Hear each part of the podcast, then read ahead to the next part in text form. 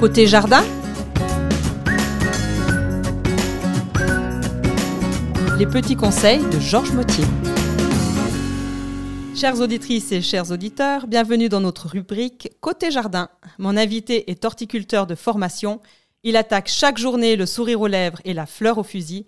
J'ai le plaisir d'accueillir notre monsieur jardinier, Georges Mottier. Bonjour Georges. Bonjour Linda. Dites-nous Georges, que se passe-t-il en ce moment de l'année avec les fleurs de nos jardins Nous sommes donc maintenant fin septembre, début octobre. Les fleurs bulbeuses telles que les glaïeuls, dahlias, liatris, fraisias et bien d'autres arrivent en fin de course et c'est le moment de les sortir de terre et de le mettre au repos pour l'hiver. On va aussi continuer à traiter les rosiers contre les maladies fongiques telles que la rouille et l'odium parce qu'avec l'automne, il y a naturellement beaucoup plus d'humidité dans la nature.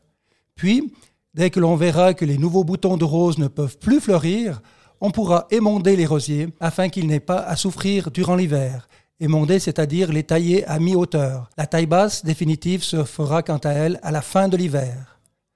Avant qu'il fasse trop froid, profitons pour enlever les bégonias, tagettes, géraniums et autres fleurs d'été, pour les remplacer par les fleurs d'hiver-printemps, telles que pâquerettes, penseilles, ainsi que les bulbes à fleurs, narcisses, crocus, ail, cyclamène, jacinthe, perce-neige, colchique et tulipe.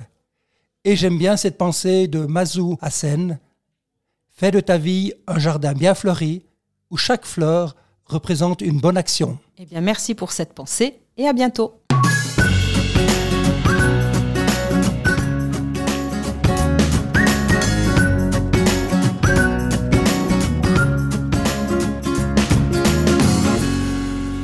TLR Radio, la radio proche de vous.